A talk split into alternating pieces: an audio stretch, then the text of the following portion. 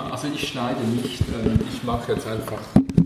Ähm, ich drücke jetzt drauf und sag's nochmal, oder? Ist gut, es geht los. Ich stelle es dann auch auf Soundcloud. Das geht einfach auf Soundcloud und so. Der Unterschied der Benediktiner zu anderen Orden ist vielleicht vor allem der, dass der heilige Benedikt eine Regel für ein Kloster geschrieben hat. Der heilige Benedikt rechnet damit, dass seine Regel auch von anderen Klöstern übernommen wird. Er gibt in seiner Regel einige Hinweise von Nachbaräbten und Ähnlichem, aber der heilige Benedikt hat keinen Orden gegründet, sondern das autonome Kloster die sich selbst genügende Abtei, das Monasterium sui juris, ist sein Idealbild. Jedes Kloster bildet für sich einen kleinen Mikrokosmos, eine personelle und auch wirtschaftliche Einheit und auch Unabhängigkeit, mhm.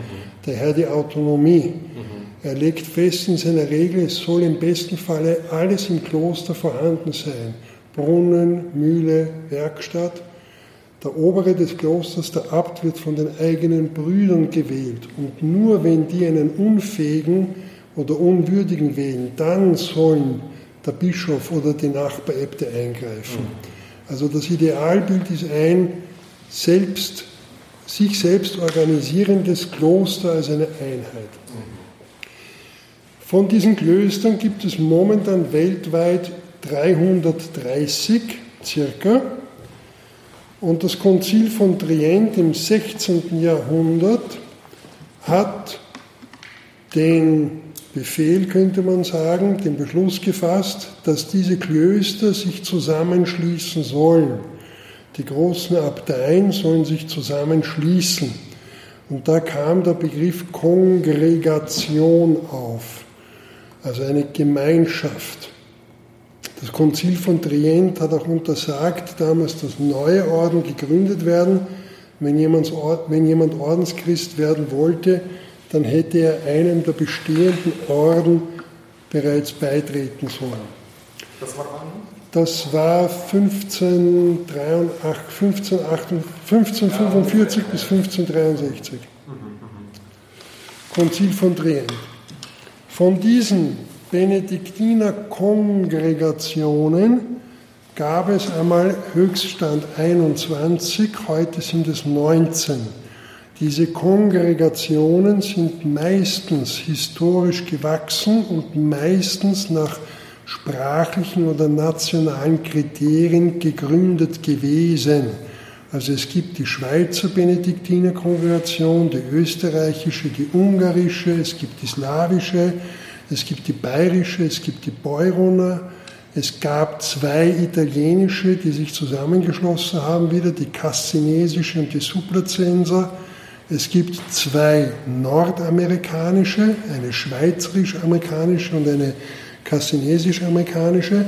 Die schweizerisch-amerikanische rührt daher, dass viele Schweizer Abteien Klöster in Nordamerika gegründet haben also Mount Angel, Engelberg oder St. Meinrad, Arch Abbey, St. Meinrad. Es gibt eine südamerikanische und so weiter. Papst Leo XIII. wollte Ende des 19. Jahrhunderts die Kirche reformieren. Hat sich gedacht, er muss damit anfangen, die Orden zu reformieren und hat sich gedacht, er muss den ältesten Orden nehmen, die Benediktiner. Das Problem, vor dem er sich fand, war, dass die Benediktiner keinen Orden gebildet haben, sondern damals über 15 Kongregationen waren. Und deswegen hat er dann eine Konföderation gebildet, ein loser Dachverband, wo er bewusst den Begriff aus dem internationalen Völkerrecht der Konföderatio genommen hat um die Autonomie der einzelnen Kongregationen bestehen zu lassen. Und dieser Konföderation steht der Abt Primas vor. Und der Abt Primas ist ein Zeichen der Einheit, oberster Vertreter, Ansprechpartner des Heiligen Stuhles. aber er hat kein Durchgriffsrecht, wie zum Beispiel der General äh, Superior der Jesuiten. Der Generalsuperior der Jesuiten steht einem zentralistisch organisierten Orden vor. Dieser Orden ist in Provinzen unterteilt, wo es immer einen Pater Provinzial gibt und innerhalb der Provinz dann unterschiedliche Niederlassungen, denen ein jeweiliger Rektor vorsteht. Das heißt, der Jesuitengeneral hätte über seine Provinziale und Direktoren ein Durchgriffsrecht auf den einzelnen Mitbruder, auf den einzelnen Jesuiten und könnte ihn weltweit versetzen von heute auf morgen. Hingegen bei den Benediktinern hat der Abt des Klosters den größten Umfang an Vollmacht, der Abt Präses, der der Kongregation vorsteht, einen geringeren und der Abt Primas, der der Konföderation vorsteht, den geringsten. Also es ist der Abt Primas nicht mit einem Generalabt zum Beispiel gleichzusetzen, wie ihn die Trappisten haben. Die Trappisten haben einen Generalabt und der, hätte, der hat Durchgriffsrecht. Ja. Grandios. Um die Position des Abt Primas zu stärken, hat Leo, der Papst Leo XIII. ihn gleichzeitig zum Abt von St. Anselmo, von St. Anselm gemacht, wobei das Besondere ist, dass hier St. Anselm zwar de jure eine Abtei ist, aber de facto nicht, weil niemand hier eintritt und niemand hier eintreten darf. Ja. Wir haben kein Noviziat, weil der Klosterbetrieb sich immer nur auf das akademische Jahr beschränkt und in den Sommermonaten kein Klosterbetrieb ist oder ein sehr eingeschränkter. Wir haben keine Altersversorgung. Wenn man 70 ist, muss man hier weg. Man darf maximal bis 70 bleiben. Alle Mönche, die hier sind, als Studenten oder Professoren oder Offiziale, also Betriebssystemerhalter nenne ich das, ja. die sind alle von ihren Abteien auf Zeit hergeborgt. Sie beispielsweise was man, aus Österreich? Ich bin, ich bin gebürtiger, ich bin Mönch aus Österreich, aus, einer, aus der Benediktinerabtei in Wien, dort Professmönch seit über 20 Jahren und wurde als Professor vor vier Jahren hierher hergeborgt. Staatsrecht. Kirchenrecht, ja. Kirchenrecht. Für Kirchenrecht. Also mir fehlt, Entschuldigung Dominik, nur, das wieder, äh, mir fehlen noch die, die, die Wörter exempt. Ja. Also dieser, dieser ja, ja. Unterschied, also eben, was wir so vielleicht zwischen ähm, äh, Einsiedeln und, und dies und dies noch festmachen können. Oder? Ah ja. Der Begriff Exemption stammt an sich aus dem Mittelalter und bedeutet, dass ein Orden oder auch ein einzelnes Kloster der Vollmacht des Bischofs entzogen ist und dem Heiligen Vater direkt unterstellt ist. Mhm. Also heutzutage sind alle klerikale, religiösen Institute päpstlichen Rechtes der Jurisdiktion, der kirchlichen Leitungsgewalt des Bischofs entzogen und dem Papst unterstellt. Das heißt, sollte es zu disziplinären Vorfällen in einem Benediktinerkloster kommen, dann ist nicht der Bischof der Diözese, in dessen Kloster, in dessen Diözese das Kloster sich befindet, zuständig, sondern der Abt Präses und dann der Heilige Stuhl. Ja. Hingegen, wenn natürlich in einer Pfarre etwas passiert, dann ist der Bischof zuständig. Viele Abteien sind Klöster als solche und dann gibt es auch noch circa 15 sogenannte Territorialabteien. Eine Territorialabtei ist eine Form einer Teilkirche. Die Vollform einer Teilkirche ist die Diözese. Und dann gibt es neben einer Diözese andere Formen von Teilkirchen. Zum Beispiel das apostolische Vikariat, die apostolische Administratur, die Territorialprälatur oder die Territorialabtei. Das heißt, es handelt sich hier um eine Art Mini-Diözese, der nicht ein Bischof vorsteht, sondern ein Abt in einer quasi bischöflichen Funktion. Mhm. Und der wird von der Professgemeinschaft, vom Kapitel der Abtei gewählt, muss aber vom Heiligen Stuhl bestätigt werden. Allerdings einsiedeln zum Beispiel, da beschränkt sich das Gebiet der Territorialabtei nur auf die Abtei. Wenn ich die Pfortenschwelle überschreite, bin ich in der Diözese. Subiaco in Italien ist eine Territorialabtei, Monte Cassino ist eine Territorialabtei. Monte Cassino hatte bis vor 15 Jahren auch noch Pfarren und ca. 5000 Gläubige. Und Papst Benedikt XVI. hat dann die Grenzen der Territorialabtei Monte Cassino geändert. Und da wurden dann die Gläubigen mit dem Pfarren den Nachbardiözesen zugeordnet. Mhm. Und die Territorialabtei hatte von heute auf morgen einen Gläubigenverlust von 5000. Aber nur, die sind nur den Nachbardiözesen zugeschrieben worden. Also Monte Cassino ist eine Territorialabtei, eine Quasi-Diözese mit acht Gläubigen. Ja. Das sind die Mönche von dort. Also reden wir noch einmal über diesen Dies. Also dann, dann können wir doch sagen, in diesem Dies ähm, haben wir schon eine sehr ursprüngliche ähm, Form, also wir haben also Autonomie, können wir mal sagen. Ja, also, dies, diesen dies wählt, diesen dies wählt seinen eigenen Abt, seinen eigenen Oberen und ja. diesen dies, diesen dies muss auch sein eigenes Vermögen verwalten. Die bekommen ja. nicht ein Budget zugestanden von wem anderen, ja. sondern haben ihr eigenes Vermögen, Erbgut, das sie verwalten müssen, wovon sie leben müssen.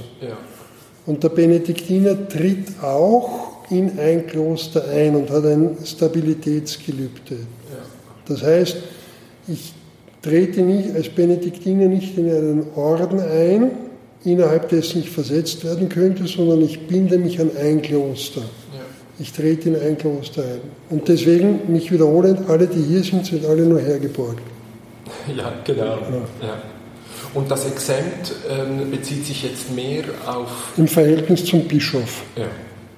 Verhältnis zum Diözesanbischof. Also der Diözesanbischof könnte in einem Benediktinerkloster keine Visitation durchführen, könnte nicht bestimmen, wer Oberer wird, könnte ja. nicht in den Tagesablauf eingreifen und so weiter. Ja, ja. Also du wehrst dich gegen den Begriff Anarchie, gell? Also was, Für mich ist der politisch negativ besetzt. Aber wenn wir den äh, nennen würden als äh, die Suche nach, nach Herrschaftsfreiheit, also können wir, ähm, können wir uns eine Gemeinschaft vorstellen, in dem ähm, äh, starke Individuen äh, gemeinsam ihr Leben gestalten, aber ähm, äh, vermeiden äh, wollen in ihren Prozessen, dass sie von anderen ähm, eben bestimmt äh, werden. Äh, so. Also gut, müssen wir nicht teilen, aber die Frage ist für mich, was ich schon sehr spannend finde, ähm, also Leo der 13. hat versucht, seine, seine Verwaltung militärischer, hierarchischer, äh, also äh, er will bestimmen. So.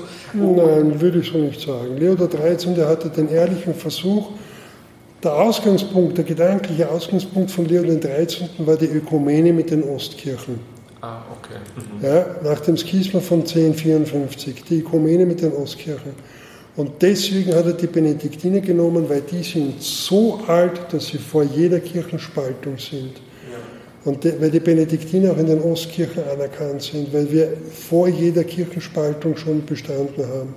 Militärisch würde ich sagen, ist nicht die Kategorie von Leo dem 13. Der war ein Diplomat, also, der war sehr. Ist, wir reden mit ChatGPT 4. Man spürt dann irgendwann, wo die heiklen Orte beginnen. Ich, ich, komme noch einmal anders. Ich bin natürlich Bitte. im Hinterkopf äh, ist bei mir wirklich äh, Anarchie und Pazifismus und so. Das sind so meine Leuchten. Ja. Äh, dann frage ich andersherum. Aber wir haben in woher, der ja?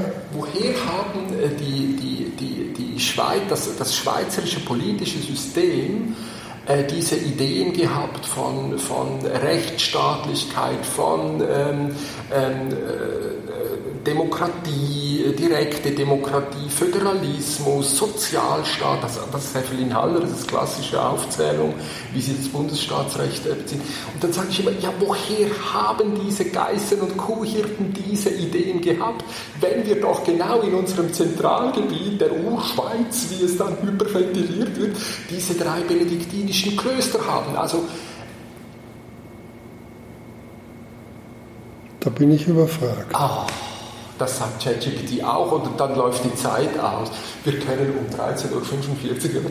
Also, ich, also ist es jetzt einfach Bescheidenheit? Mit der Schweizer Geschichte Nein, es geht doch darum, also wenn wir Benedikt zuhören, in, äh, ja. wie, wie, er die Regeln für den Abt äh, beschreibt, was soll der Abt tun?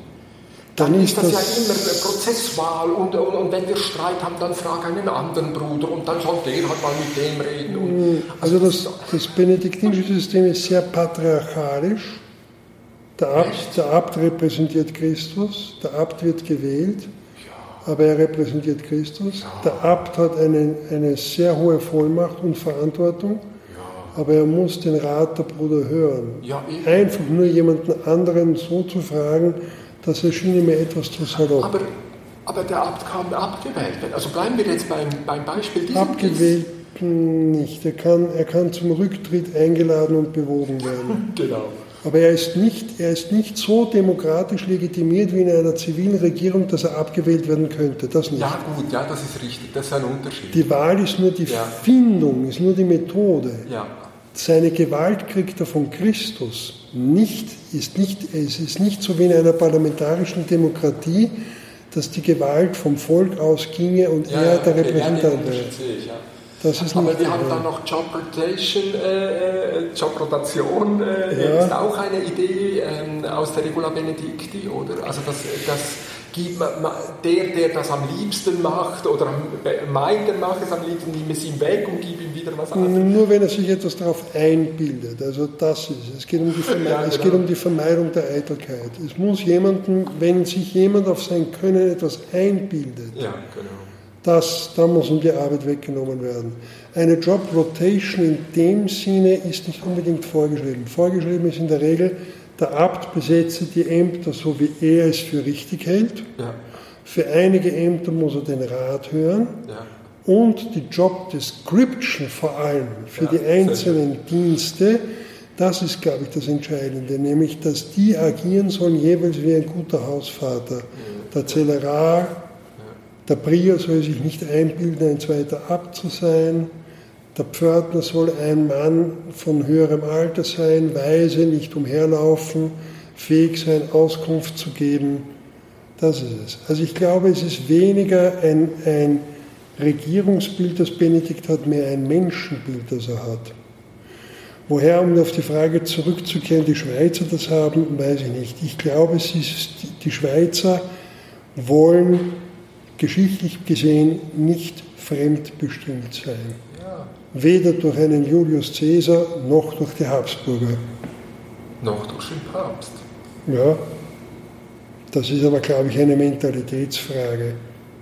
Das ist, meines Erachtens ist das geografisch bedingt durch die Berge. Das ist so wie die Polis in Griechenland. Mhm.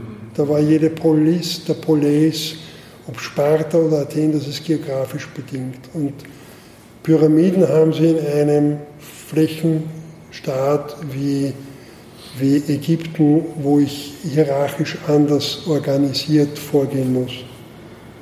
Ja, gut. Also, ja, ich würde dann versuchen, anders weiterzugehen. Also, weil ich, weil ich dann vielleicht doch sagen würde, ist es nicht ein, ein Grundbedürfnis vielleicht auch, ähm, in einem gewissen Sinn ein ein selbstbestimmtes Leben äh, leben zu können und nicht vollständig ähm, kontrolliert und bestimmt von anderen zu werden. Ist es nicht eine, ist es nicht eine Grundkonstante menschlicher, äh, ich sage es noch einmal, Bedürfnisse im weitesten Sinne? Also gut, also mir, mir, gefällt einfach diese, diese, diese Grundanlage im Benediktinischen, äh, eine sehr differenzierte ähm, suchen, wie ein gutes Leben in einer Gemeinschaft gelebt ja, werden kann. Und es ist nicht, äh, es, es, es priorisiert nicht äh, das hierarchische Top-Down, sondern es Nein. ist eher ein Bottom-up-Approach äh, oder so etwas. Ne? Die Regel, die Regel geht aus von einem guten Leben hier und jetzt und in Ewigkeit. Ja. Und benediktinisches Leben könnte man umschreiben mit Gottsuche in Gemeinschaft. Ich kann Gottsuche allein machen, dann bin ich ein Eremit. Ja. Und ich kann Gemeinschaftssuche allein machen, Das ist dann eine soziologische Komponente. Aber das Benediktinische ist die Gottsuche in Gemeinschaft. Ja. Durch eine finden.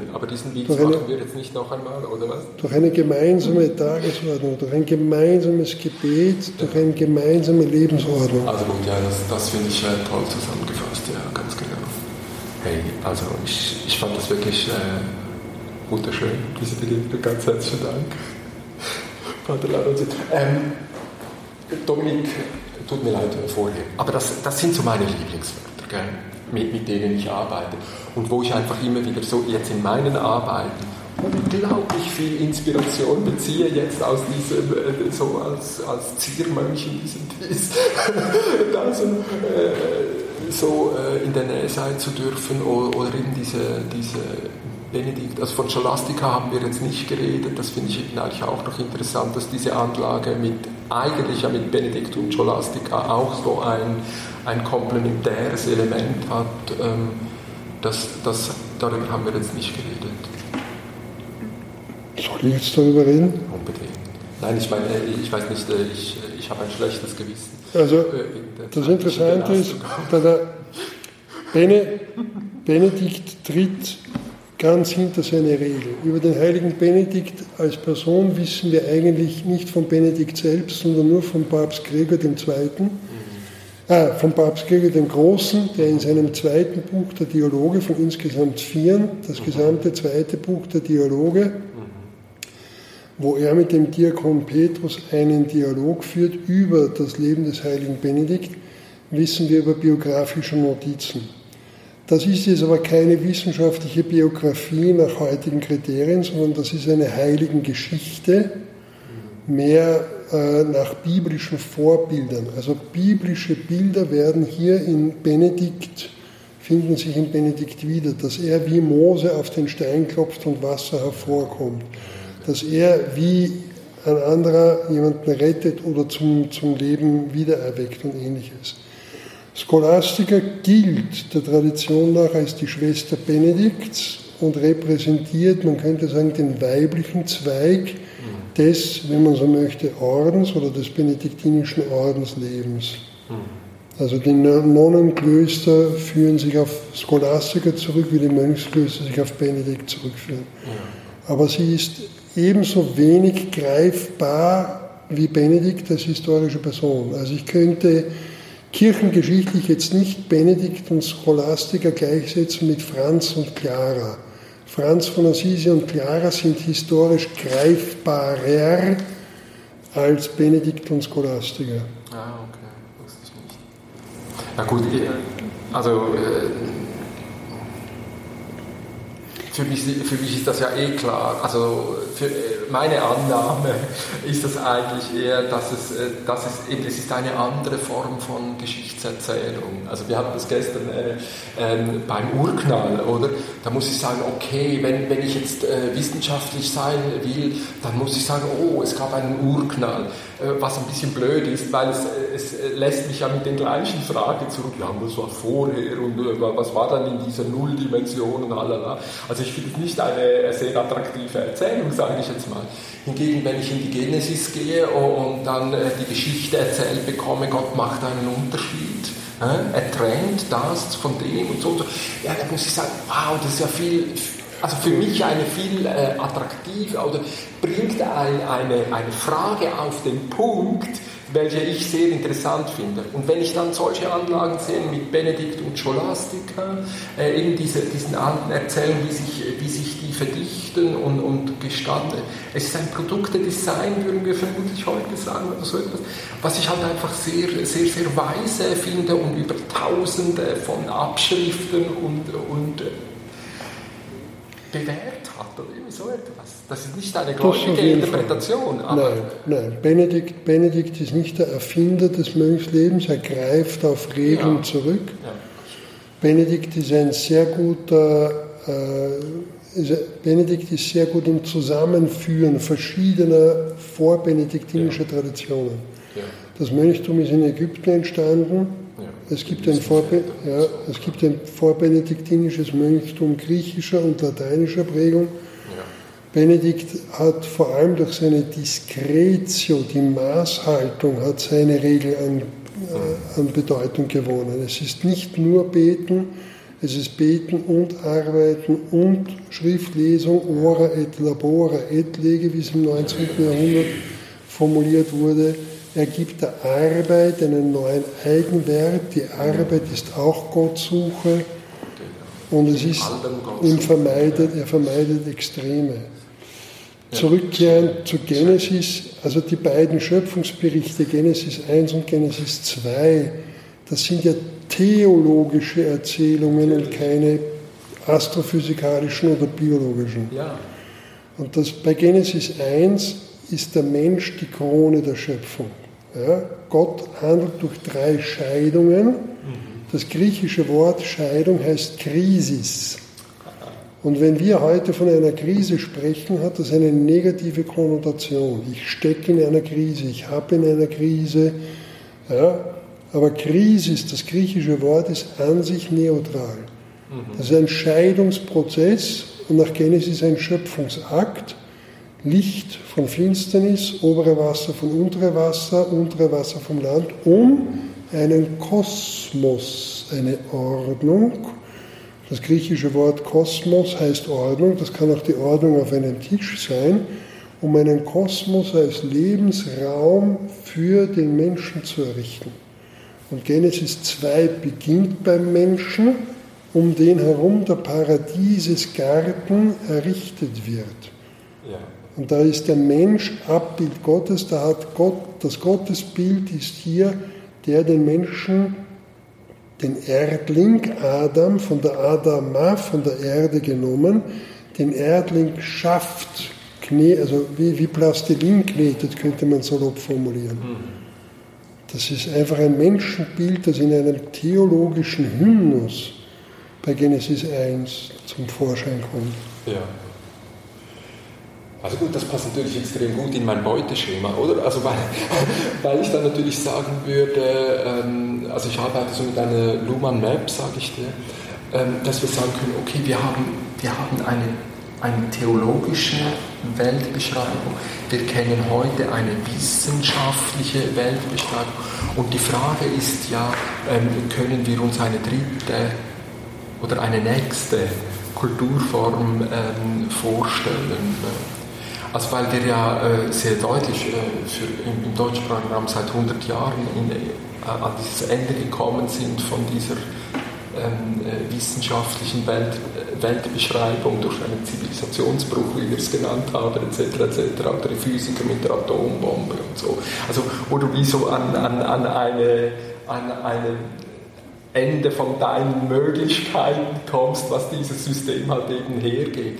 Und, und so würde ich dann eigentlich auch interpretieren, diese, dieses neue Interesse an, an der katholischen oder eben jetzt würde ich sagen natürlich an dieser Mönchskultur, weil man einfach spürt, wie, wie, wie stark diese Angebote sind, mit den vielen unbeantwortbaren Fragen äh, sinnvoll umzugehen. Also warum bin ich hier, was soll ich machen, äh, wie gehe ich um mit meinem Leiden, äh, wie, wie soll ich sterben, äh, äh, so, also, so, so, diese klassischen großen Fragen. Und dann könnte man sagen, ja, die, die Antworten äh, in einem barocken Kloster sind halt schon sehr viel tragender oder, oder so, als, als wenn ich jetzt zum, zum Physiker gehe und sage, ja, ich leide im Moment gerade und was kannst du mir da empfehlen? Und dann kommt eine mathematische Formel, vermutlich ein Medikament heraus. Also, so, äh, also äh, dort bin ich so am, am Suchen.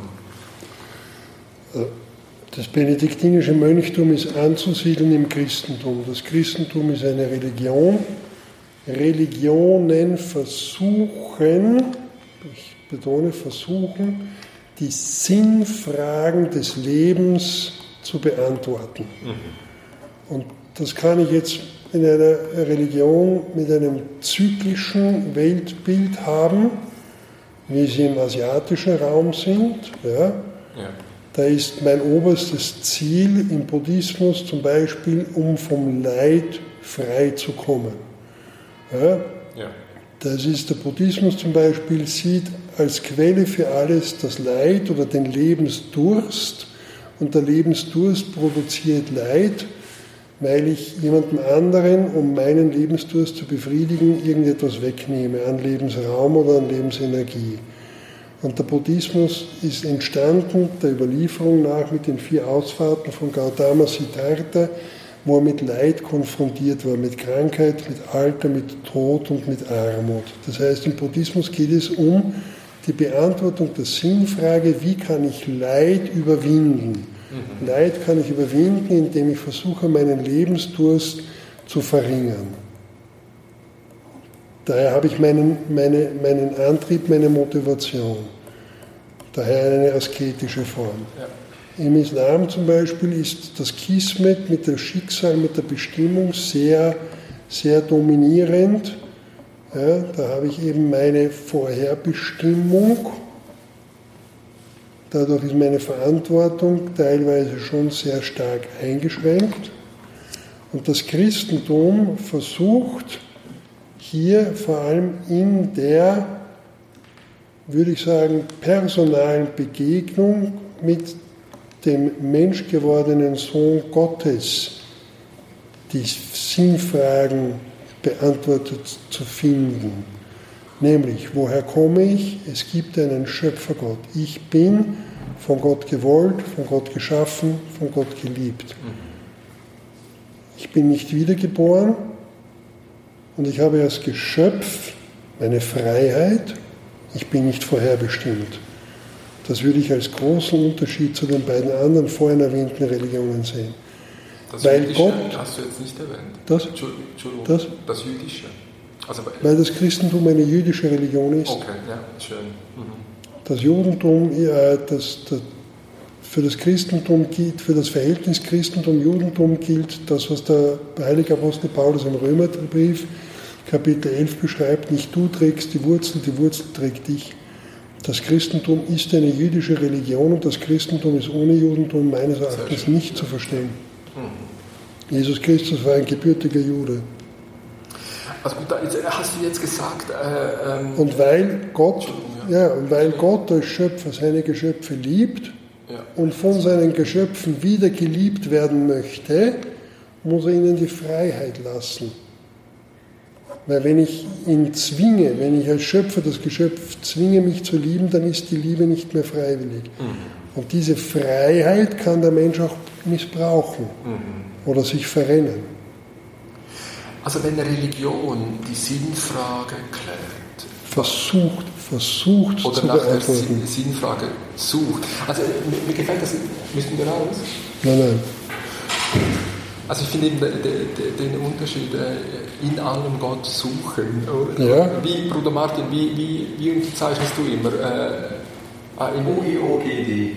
Ja. Ut in omnibus glorificetur Deus, damit Gott in allem verherrlicht wird. Ja, also das, ist der, das ist der Schlusssatz also über die Handwerker im Kloster, in der Regel des heiligen Benedikt. Ist das drin? Ja. Damit, damit im Handwerk oder in der, in der manuellen Arbeit Aha. Gott verherrlicht wird, damit Gott in allem verherrlicht werde. Also gut. Ah, und das kommt aus der Bibel. Also es ist im, im, in der Benediktsregel bei den Handwerkern und ah, sehr schön. Also wenn, wenn die Religion die, die Sinnfrage zu beantworten, versucht, ja. was, was, äh, was macht dann die, die, die, die Theorie? Wissenschaft, also Theologie äh, für diese, was macht dann die, die, Theo, die wissenschaftliche Theorie? Die Wissenschaft, glaube ich, versucht nicht die Sinnfragen zu beantworten, sondern versucht, versucht die Realität zu erklären. Die Wissenschaft würde versuchen, meines Erachtens in der Natur durch Beobachtung Naturgesetze festzustellen. Aber sie, stellt, aber sie stellt nicht die Frage, warum es überhaupt eine Schöpfung gibt. Und dann sagt er. Wobei viele Physiker dann meistens gegen Lebensende sich auf die Frage der Metaphysik konzentrieren. Ja. Oder Frau Gregory dann, äh, äh, dann gestern gesagt hat, ähm, wie ging der? Ähm, äh, die Wissenschaft, wie ging der?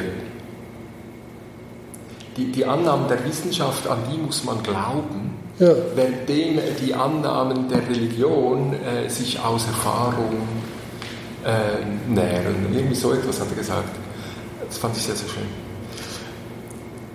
Ja, ja, genau. Also, und, und nach aller Klärung der Realitäten ist die Sinnfrage möglicherweise halt immer noch da. Ne? Also, Natürlich.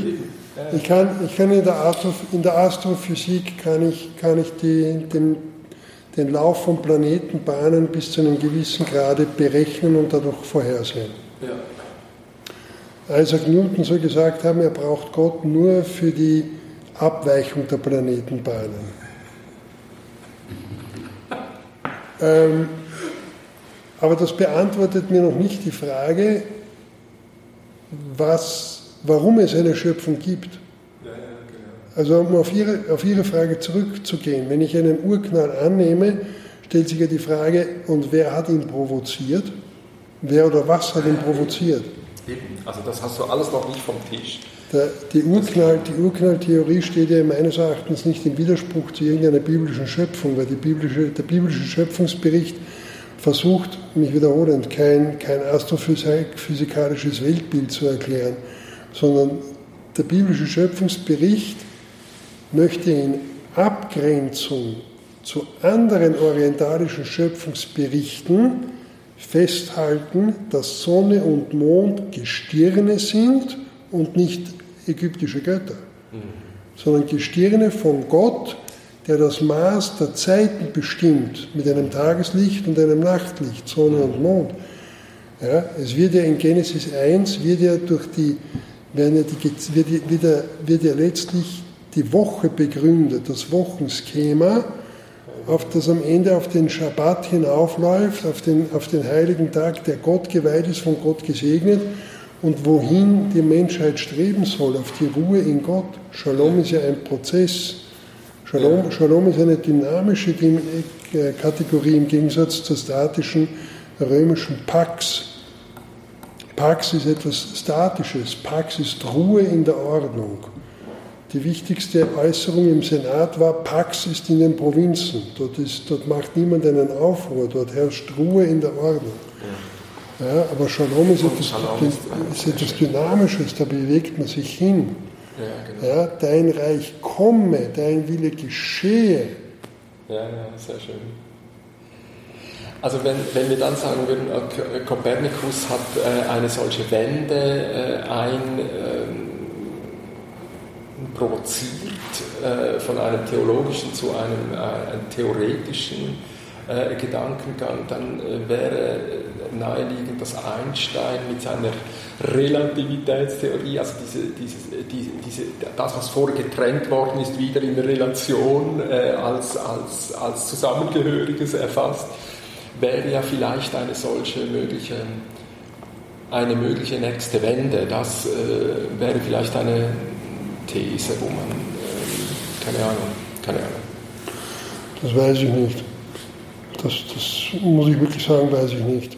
Meine Beobachtung ist die, dass sehr viele Physiker vor allem gegen Ende ihres Lebens sich dann in die Richtung der Metaphysik bewegt haben.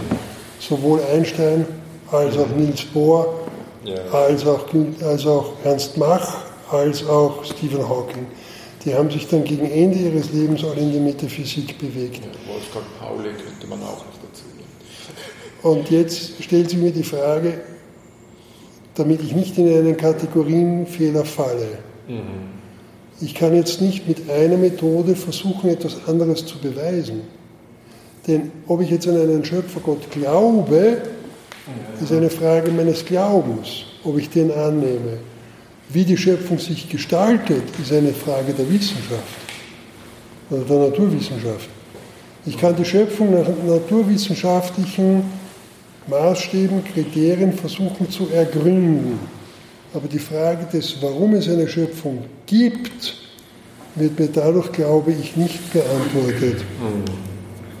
Also das fand ich gestern einfach extrem schön, ähm, wie wir noch einmal eben auch eigentlich ziemlich hier äh, äh, weitergemacht haben, oder? Also mit diesen, diese, diese Implikation, was Fragen stellen schon mit sich bringt, also wa- wa- was da alles ähm, äh, mitgetragen wird und dann eben Richtung Kategorienfehler geht etc. etc. Hey, also läuft das jetzt bei euch äh, einfach die ganze Zeit so oder seid ihr jetzt einfach hier in den Ferien oder ähm, ist das ein normaler äh, Ablauf eines Tages von äh, Bart Lorenzis? Nein, nein. Ein normaler, Arbeits ein normaler Tag bei mir, der, der beginnt mit dem, mit dem Frühchor um 6.20 Uhr, italienische Laudes, italienische Eucharistie, Frühstück dann haben wir hier Vorlesungszeiten von 8.30 Uhr bis 12.40 Uhr. Das sind ja. fünf akademische Stunden. Die meisten Studierenden haben vier, also zweimal zwei. Dann ist Mittagshore, Mittagessen, dann ist Siesta, das ist in Italien heilige Stunde. Und dann ist um 15.30 Uhr bis 18.40 Uhr sind dann wieder Lehrveranstaltungen. 1850 und um 1915 ist die Vesper und dann ist Abendessen. Ja. Und mein Arbeitstag unter dem Semester ist so, dass ich letztes Semester hatte ich drei Lehrveranstaltungen, zwei Vorlesungen, ein Seminar und dazwischen sehr viel Schreibtischarbeit. Also Prüfungen korrigieren oder, Ja, aber das, ja, was auch immer. Ich, ich persönlich als Kirchenrechter schreibe sehr viele Gutachten kirchenrechtliche Beratungen, kirchenrechtliche Gutachten. Also da kommen Pfarreien, da kommen Ordensgemeinschaften in meinem Fall. In meinem ja, Fall sind es Ordensgemeinschaften. Ja, genau. Wow. Und, für all, und hier im Haus bin ich persönlich für alles Hochschulrechtliche verantwortlich. Ja. Statuten angehängter Institute und so weiter. Ja, ja. Also dieser ganze Zusammenhang zu den ähm, äh, weltlichen Universität. Aber ihr, also ihr habt Promotionsrecht und alles drum und dran. Ja. Also äh, eigentlich den, den, wie sagt man den weltlich? Oder wie, wie heißt Na, der, der, Heilige Stuhl hat ein eigenes Hochschulsystem, das älteste der Welt. Ja. Oder eines der ältesten der Welt. Und wir haben hier von Pius X. Promotionsrecht verliehen bekommen. Wir haben ein Promotionsrecht. Ja. Man kann hier ein Baccalaureat machen, ein Lizenziat und ein Doktorat in allen drei Fakultäten. Und, das ist dann in, in einer, ich sage es nochmal, weltlich ist das der richtige Begriff? Was das, ist, das ist in der katholischen Kirche weltweit anerkannt. Ja.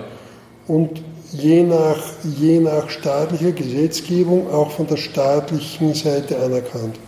Also in Österreich aufgrund des Konkordates sind die römischen Titel, die kirchlichen, alle staatlich anerkannt. Ja. Also ich bin in Österreich auch Doktor. Ja. Aber das hängt von Staat zu Staat ab. Ja. Die, der chinesische Liturgiewissenschaftler, der im letzten Monat promoviert wurde, ist in China kein Doktor. Aber er kann beim chinesischen Seminar ja. unterrichten, Liturgie das ja. Ich hätte noch eine Frage. Bitte. Es gab ja diesen Schweizer Abt Primas, ja. ähm, der den Katholiken in der Schweiz vertraut ist, der Benno Kurt ähm, der 1970 im Kloster Einsiedeln, wo er auch ursprünglich Abt war, äh, gestorben ist, auch dort in der Gruft beigesetzt wurde. Äh, Benno Gut wurde schon 1959, ein Jahr nach meiner Geburt, äh, zum Abt Primas in äh, San Anselmo. Können Sie etwas über diesen Benno Gut sagen, diesen Schweizer? Ja, Benno Gut war möchte ich sagen, ist erst im zweiten Anlauf gewählt worden. Sein Vorgänger war auch ein Schweizer, Bernhard Kählin. Der war ein Kompromisskandidat, weil damals schon bei der Wahl von Bernhard Kählin wollten die Äbte den Benno Gut wählen. Und der Heilige Stuhl wollte aber einen amerikanischen Benediktiner, Ulrich Beste, zum Abrimus gewählt haben. Und da ist damals der Spruch entstanden, der Beste war nicht gut genug und der Gut war nicht der Beste, deswegen haben sie einen Kählin gewählt.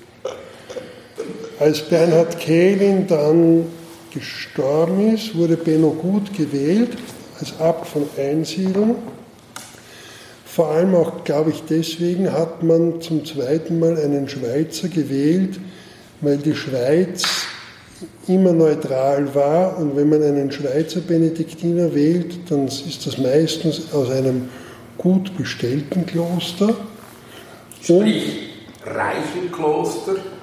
Gibt da hier an der Wand gibt es eine, äh, ein Mosaik, wo man die Gründerabteien äh, sieht dieser, äh, äh dieser äh, des Bautes äh, in San Anselmo am Ende des 19. Jahrhunderts hat ja etwas gekostet und das Kloster Einsiedeln war eben unter denjenigen, die Geld gegeben haben. Und wo in der Ich darf bei diesem Zusammenhang erinnern, dass das Kloster Einsiedeln in der Stadt Zürich, die ja mehrheitlich protestantisch ist, den Ruf genießt, die heiligen äh, der heilige Besitzer zu sein. Also das größte Warenhaus in Zürich, sagte man früher, würde dem Kloster Einsiedeln gehören. Das stimmt selbstverständlich nicht, aber das ist eine populäre Erzählung, dass eben im Hintergrund ähm, da sehr viel Geld ist.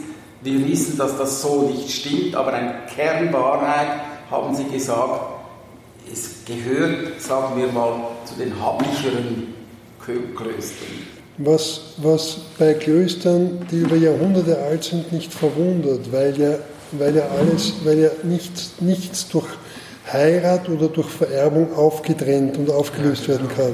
Es bleibt ja alles beim Haus. Familien, Familien werden durch, durch Verheiratungen, durch Scheidungen, durch Nachkommen, durch Erbschaften, teilt sich das Vermögen.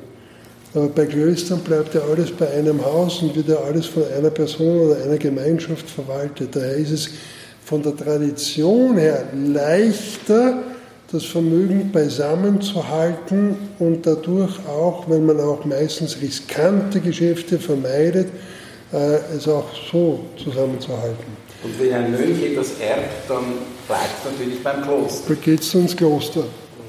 Um auf Benno Gut zurückzukehren, der war hier Abt Primas, er war hier Professor für Neues Testament und er wurde dann, wie er Abt Primas war, nach einer Zeit lang, wurde er dann vom Heiligen Stuhl zum Kardinal, vom Papst zum Kardinal kreiert und war dann Präfekt der Gottesdienstkongregation. Aber nicht mehr sehr lange, ich glaube, das war 1967, 1970 ist er gestorben, also hat er dieses Amt nur noch drei Jahre ausüben können. Es sind aber unter seiner Zeit als Präfekt wichtige liturgische Bücher nach dem Konzil herausgegeben worden eine wichtige Zeit, diese Zeit. Sehr wichtig. Kurz war sehr wichtig. 1967 gerade Unbedingt. das Konzil fertig, Unbedingt. bis 1970 eine, eine wichtige Zeit.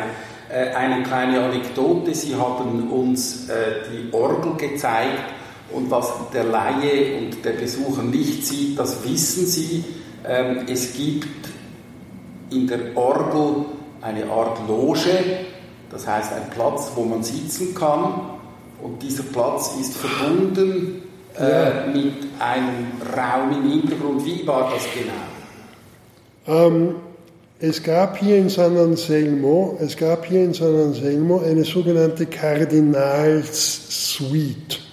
Dass wenn ein Kardinal zu Besuch gekommen wäre, man ihm hier diese Gasträume zur Verfügung gestellt hätte.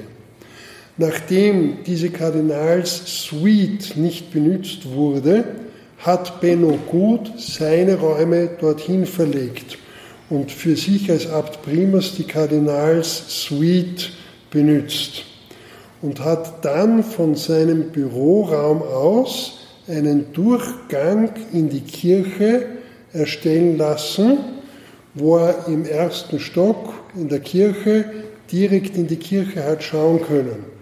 Dort ist aber die Orgel. Und jetzt hat die Orgel nicht einen durchgehenden Pfeifenprospekt, sondern die Orgel ist um einen, die Pfeifen sind um einen Hohlraum angeordnet. Und in diesem Hohlraum, zu diesem Hohlraum komme ich durch die Räume des Abt Primas. Das heißt, der Abt Primas konnte von seinem Büro in die Orgel hineingehen und von dort aus dann in der Kirche beten. Das war das Anliegen von Benno Goth. Er wollte in der Kirche beten, ohne in die Kirche hinuntergehen zu müssen. Und deswegen konnte er von seinem Büro direkt in die Orgel hineingehen und von der Orgel war er dann in der Kirche und konnte in der Kirche beten. Wird das heute noch so praktiziert? Nein. Das ist, das ist eine geschlossene Holztür, dahinter ist ein Staubsauger. Wenn ich mir diese Geschichte anhöre und Sie sagen, das hat sich eben ein Schweizer, dieser Benno Gut, hat sich ausgedacht. Es könnte ja sein, dass er von der Geschichte von Bruder Klaus, Klaus von früher, inspiriert war. Der hat ja seine Klause ähm, auch an die Kirche angebaut, sodass er äh, von seiner Klause aus die Gottesdienste der Kirche folgen konnte, aber seine Klause nicht verlassen musste. Also das ist, das ist eine sehr fromme Theorie, die ist sicher schön. Er könnte ebenso inspiriert sein vom spanischen König Philipp II., der im Escorial sein Büro neben dem Presbyterium hatte und durch ein, ein Holzfenster direkt auf den Tabernakel hat schauen können. Ebenso könnte man sagen, dadurch, dass Benno Gut den ersten Aufzug in San Anselmo hat einrichten lassen, dass es vielleicht auch nur Bequemlichkeit war. Ich weiß es nicht, ich habe ihn nicht gekannt. Das bringt mich zu einer allerletzten Bemerkung. Ähm, mir scheint, dass Sie durchaus Sinn für Humor haben. Danke. Sagen wird mir von meinen Studenten nachgesagt. Ja. Ist, das auch, ist das auch eine, eine benediktinische Tugend, der Humor?